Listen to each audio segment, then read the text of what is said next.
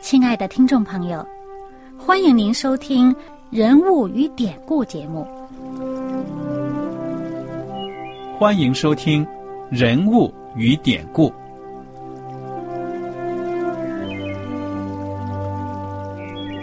听众朋友们，当你读圣经的时候，不知道有没有过这样的想法？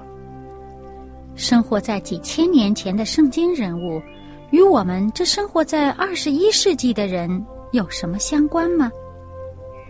那些古时候缔造了历史的伟人们，只是些令我们感叹而望尘莫及的对象吗？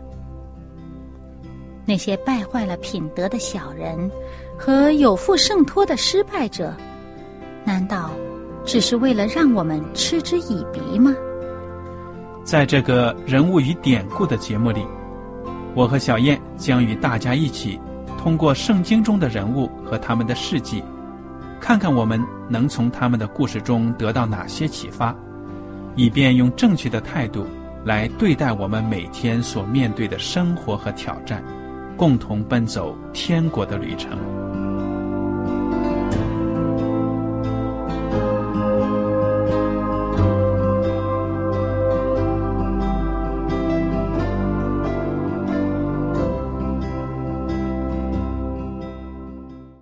听众朋友们，你们好，我是艾德，我是小燕，大家好。很高兴又能跟您坐在一起来研究圣经当中的人物与典故。我们上一讲呢，学习完了这个路加福音第十九章，刚开始呢记载的撒该悔改的故事。那么我们都认为呢，撒该这个人虽然在社会上被人瞧不起，因为他是一个税吏，平时呢贪赃枉法的事情呢可能做了不少。但是呢，耶稣来到他的家里面，把救恩带到了他的家。撒该呢，真的是非常的感动。他呢，就在主面前许愿说了：“我要是敲诈了谁，欺诈了谁呢，我会成倍成倍的退还给他们。”一个罪人呢，他真正悔改的表现，就是有实际行动，把过去所做的那些恶事呢，都给抛弃了。小燕，你说对不对啊？嗯，对。而且呢，耶稣在最后说：“今天救恩到了这家，嗯，因为他也是亚伯拉罕的子孙。嗯，人子来是要寻找拯救失丧的人。”他讲到这个撒该也是亚伯拉罕的子孙，这个地方啊也挺有意思的。也你想呢，这个当时以色列人呢，这犹太人有个观念，就觉得啊，这个世界上的人呢，只有亚伯拉罕的子孙才有救恩。才能得救恩，而且呢，他不认为亚伯拉罕的子孙会失丧啊。嗯，但是耶稣就说了：“撒该，你们别讨厌这个撒该啊，不把他当亚伯拉罕的子孙，他也是亚伯拉罕的子孙，只是他是失丧的那个。我人子来就是要拯救失丧的人。”对呀，说起来，很多人呢，他们都已经迷失了，但是呢，仍然非常的自满。自傲，以为自己呢是想当然就能进天国的，嗯，其实这种思想真的是非常的危险，嗯，所以呢，耶稣所说的他来是要拯救失丧的人，我们凡是被耶稣所拯救的人，也都被称为是亚伯拉罕的子孙，算是亚伯拉罕属灵的子孙嘛，对呀，所以耶稣呢把福音传给我们，我们凡是接受了他的这个信息，愿意。悔改，愿意改过自新，在主里面成为一个新造的人的时候呢，我们都成为这属灵的亚伯拉罕的子孙。嗯，而且呢，也因为如此呢，上帝交给我们一个使命，就是我们也要把这样的信息、这样救恩的这个好消息呢，也传给其他的人。所以，我们继续看这个路加福音十九章往下看呢，就会发现了耶稣把什么事情托付给我们了。嗯哼，好，我们接着来看啊，第十一节开始。众人正在听见这些话的时候，耶稣因为将近耶路撒冷，又因他们以为上帝的国快要显出来，就另设一个比喻，说有一个贵胄往远方去，要德国回来，便叫了他的十个仆人来，交给他们十锭银子，说：“你们去做生意，只等我回来。”他本国的人却恨他，打发使者随后去，说：“我们不愿意这个人做我们的王。”他既德国回来，就吩咐叫那领银子的仆人来，要知道他们做生意赚了多少。头一个上来说：“主啊，你的一锭银子已经赚了十锭。”主人说：“好，良善的仆人，你既在最小的事上有忠心。”可以有权柄管十座城。第二个来说：“主啊，你的一锭银子已经赚了五锭。”主人说：“你也可以管五座城。”又有一个来说：“主啊，看呐，你的一锭银子在这里，我把它包在手巾里存着。我原是怕你，因为你是严厉的人，没有放下的还要去拿。”没有种下的还要去收。主人对他说：“你这恶仆，我要凭你的口定你的罪。你既知道我是严厉的人，没有放下的还要去拿，没有种下的还要去收，为什么不把我的银子交给银行，等我来的时候连本带利都可以要回来呢？”就对旁边站着的人说：“夺过他这一锭来，给那有十锭的。”他们说：“主啊，他已经有十锭了。”主人说：“我告诉你们，凡有的还要加给他，没有的连他所有的也要夺过来。至于我那些仇敌，不要我做他们的王，把他们拉来，在我面前杀了吧。”小燕，嗯，你看耶稣基督讲的这个比喻啊，这一开始圣经就把为什么讲这个比喻。这个背景讲清楚了，嗯，就是因为呢，耶稣基督要到耶路撒冷了，那些跟随他的人呢，以为耶稣就要当王了，上帝的国快要显出来了，耶稣呢，就是要告诉他们，他们这种观念呢，其实是错误的，才把这个比喻呢告诉他们，对吗？嗯，这是耶稣最后一次，呃，上这个耶路撒冷嘛，算是这个受难周的一个。准备要开始，到最后他要迎接这个受难的时候了。嗯，那么他在路上呢，先经过了耶利哥。我们上一次讲到呢，在耶利哥呢，他救了这个撒该。嗯，那么呢，这时候呢，呃，就像你说的，呃，这些人他们想着，哎，耶稣要去做王了，我们呢可以沾光了。嗯，那耶稣说呢？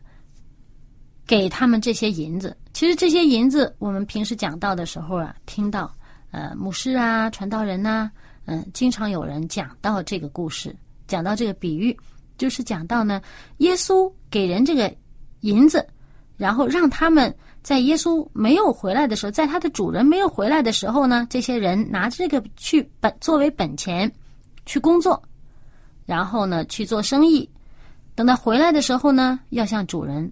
回报要算账的，嗯，那么最后算账的结果，就是这个主人照按着他的忠心的程度来赏罚。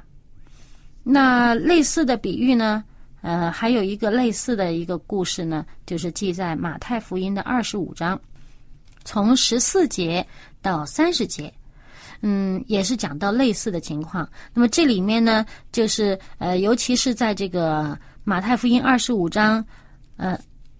十四节说：“他说，天国又好比一个人要往外国去，就叫了仆人来，把他的家业交给他们，把家业交给他们，按着个人的才干给他们银子，一个给五千，一个给两千，一个给一千，就往外国去了。那然后最后回来的时候呢，算账，结果如何？那么，诶，有的人就会觉得，哎，我做生意难道包赚不赔的？嗯，那怎么只能？”呃，这个赚了钱才得赏。哎，你给我讲讲。这里面呢，我们看到耶稣基督根据仆人的才干呢，把财产委托给他们。耶稣呢，当然他作为我们的主，他是认识每一个人的才干的，所以这个寓言故事比喻里的这个主人呢，就是指的耶稣。他把自己的产业呢交给仆人来管，他平时跟仆人打交道，他知道哪些仆人有能力，对不对啊？嗯所以每个人都有一份。耶稣也是同样的，给我们能力，要我们去传福音，这就是我们要做的工。嗯上帝让我们得救了，我们还要把救恩传出去。那么故事里的这些仆人呢，他们得了这些产业财产呢，就是要把这些产业呢价值更加的让它升值。那么你看到这个拿了最多的钱的这个仆人呢、一下子赚了，可以说是赚到的是他本钱的十倍，对不对啊？嗯，这个呃，在路加福音里面呢，是每人拿了一锭银子，大家分的是一样的。而有一个人呢，这他是呃一倍呢赚了十倍，嗯有的呢一倍赚了五倍。嗯哼，那么在马太福音的比喻里面呢，是这个主人给的时候呢，就已经按才按照才干呢，给了不同数量的银子。嗯啊，一个呢就是才干，可能是他认为他的才干比较多，就是说给了他五千；一个呢给两千，另外一个给一千。而五千的回来也是翻了倍了，那个两千的回来也是翻了倍了，而一千的那个呢，不但没有去工作，反而把这一千银子埋在地底下了。嗯，回来的时候刨出来，对呀、不管这个钱数在两个福音书当中的记载有什么差别，它的意思是一样的。嗯上帝给我们每个人都有才干。那么，你想想，我们每一个人来到这个世界上，可以说都是赤条条的来了，长大。嗯那么在这长大的过程当中，因为我们现实世界的不同呢，我们每个人可能学到的知识啊、受到的培养啊不一样，嗯所以这两个寓言比喻呢都能讲得通。嗯如果从我们刚刚出生，什么都没有带来，可以说我们每个人都是平等的。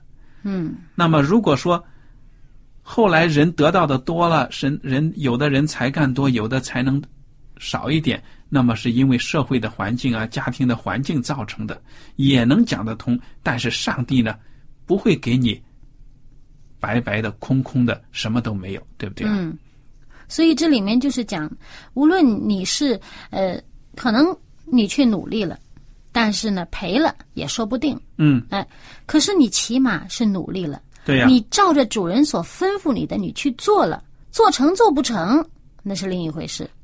但是呢，至于做成做不成，我们知道有耶稣基督与我们同在，他的圣灵呢带领我们、管教我们的话呢，圣经都说了，上帝没有失败的嘛。嗯，耶稣，我们在基督里是已经得胜有余。我们既然有这个上帝的应许是得胜有余，我们必胜无疑的话，我们为什么不去付出努力呢？而把这个，呃，主人所交托的埋在地里或者包在手巾里边啊、平时好吃懒做，不去做事，等主人来交账的时候，就拎着这东西原封不动交给他。当然，在现实生活当中啊，你做生意可能会赔，有赚也有赔，但是这个是属灵的比喻。嗯我们看到呢，你为上帝做工，你属灵的这方面的工作，你不会赔的。嗯你一个人得救了，引另外一个人来得救，这些呢，你在做工的过程当中呢，你只会得到造就，更加的帮助你的灵性。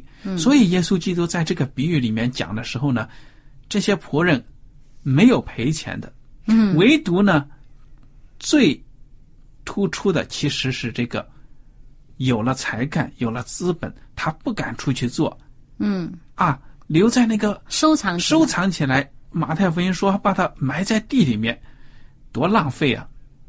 所以耶稣用这个属灵的比喻，就是告诉我们呢，我们每一个人在这个地上都要等待主来。耶稣已经暗喻了，我去了之后呢，回来的日子呢，真的不定，要好久呢。你们不要以为我去了耶路撒冷是做王啊，我将来还要到远方去呢，你们不能去的地方，然后我回来接你们，到时候看你们呢有没有把我托付给你们的工作做好。嗯所以，这个故事最突出的就是那个最后一个仆人了。他呢，把主给他的资本，竟然藏起来，没有加以利用，没有为主呢赚得一点点的利润，所以主就责备他。嗯，而且在马太福音二十五章的三十节说：“把这无用的仆人丢到外面黑暗里，在那里他必要哀哭切齿了。嗯，”无用的仆人，对呀、你既然称之为是主的仆人的话，你不肯被主使用，嗯哼，那其实，在我们现在生活当中，我们每一个基督徒本身也都是蒙召做主的仆人了。嗯哼，那么，我们既蒙召做主的仆人，我们有我们可被主所用的地方。嗯无论你才干多少，你可能说：“哎呀，我在这个身体条件上我不如人家，我不能东奔西跑去传福音，我可能我瘫在床上，我我能做的实在有限。”哎，你是不是有心去这样做？你真是有心被主使用去做，你祷告求主，主会开你的心窍，让你在你自己的条件上发现你可以做的事情。嗯那么有人说我我我我好像，哎，我就记得以前有老人家，嗯、听了福音，嗯，有个见证就这样讲的，他呢很年纪挺大的了，他信了主，他自己又不识字啊，哎，但是因为他带领，竟然也有几个人信主，他是怎么呢？他身上老揣着教会发的这个福音单张，嗯啊，他老揣揣着一本圣经，他就记得说哪一个地方有什么经文，大概是什么经文，他就在这个公园里面坐坐，就招呼人家那个呃来早上来运动的人帮他读。他说：“你帮我读读这个。”呃，他说这个经文很好的，但是呢，我也不认字，我眼睛也不好，那你帮我读读。人家帮他读读读读，读着读着，嘿。那个读的人觉得有兴趣，他说：“你觉得这个你所读的好吗？”人家说好。如果说是好呢，他说：“我把这个送给你，你回家继续读吧。非常的好。哪怕我是不识字的人，读的书不多，但是呢，你能够把自己生活当中经历的主对你的恩典呢、分享给别人，这就是在做工，对不对啊？嗯好，愿我们弟兄姐妹们能够从这个故事当中呢，吸取教训，得到一些鼓励，知道我们应当怎么做，哪一些呢我们不能做，千万不要学那个懒惰的仆人。那么，这个仆人呢，他还说主呢，我当时可以说呢，我第一次读这个比喻的时候还有点不了解。他说。我原是怕你，因为你是严厉的人，没有放下的还要去拿，没有种下的还要去收。你看，一个仆人说主人这样的话，嗯在这个寓言里面表示什么呢？嗯其实呢，就表示我们每一个人，你们不要装傻，你们都知道主耶稣对你是有祈求的。嗯，有期望，有期望的。对了，对你有期望就是什么呢？他来的时候，他可不指望看着我们空手来见他。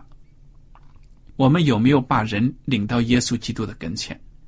耶稣就是通过这个仆人的话告诉我：你们每一个人都有这个思想，你们知道，你不要说主啊，原来哦，原来你还指望我带一个人来到你跟前，我对不起，我不知道，我不认识。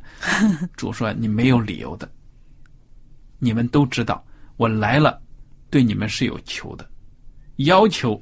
嗯所以愿大家呢都能够把这个比喻记在心里面，努力的为主做工。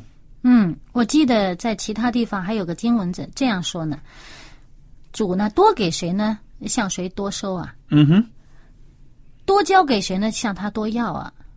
对呀、所以，我们向我们在主里面呢，领受的越多，我们越有义务，越有责任，把我们所领袖、所领受的分享给别人。对呀、越分享，主就会越给，就好像这个比喻当中所讲的，那个拿去投资然后赚了回来的，主还更加给他；那个不去做的，就把他的夺去了。嗯，那么我们也是主所赐给我们的恩典，我们的呃各样的这个福分，我们越与人分享，主就越加添给我们。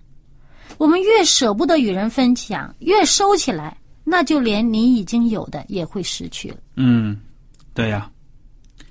好，我们接下来看经文，请大家打开圣经到这个约翰福音第十一章五十五节开始。嗯，犹太人的逾越节近了，有许多人从乡下上耶路撒冷去，要在节前洁净自己。他们就寻找耶稣，站在店里彼此说：“你们的意思如何？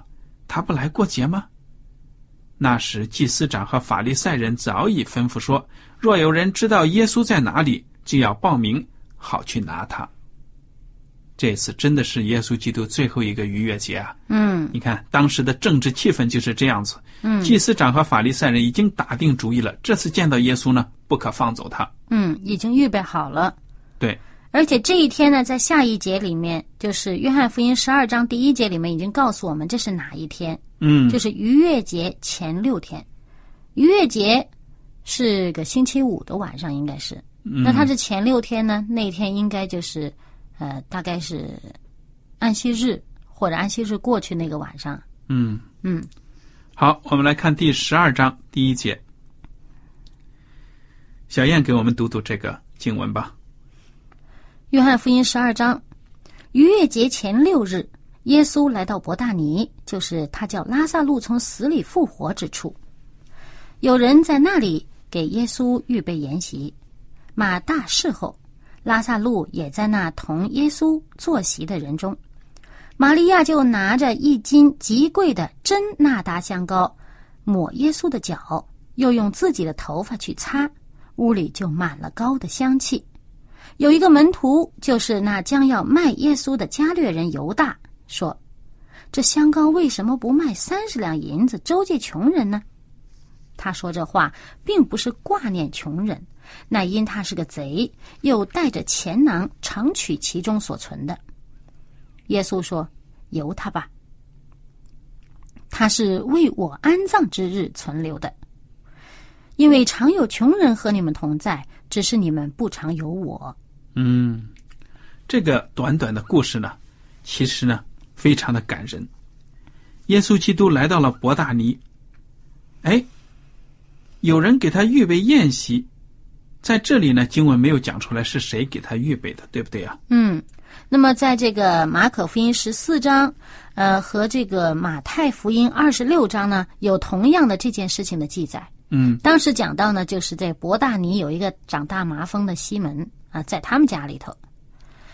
所以是耶稣医治了他，西门呢就为了感激耶稣，就摆了个宴席招待他。嗯那么耶稣正在这里吃宴席的时候呢，就有这样一个妇人来，提着非常贵的拿达香膏来膏耶稣。嗯那么马太福音和马可福音描写这个妇人有什么样的动作呢？她一边流泪，一边擦耶稣的脚，对不对呀？嗯，而在这个约翰福音呢，就清清楚楚的说，这个就是玛利亚。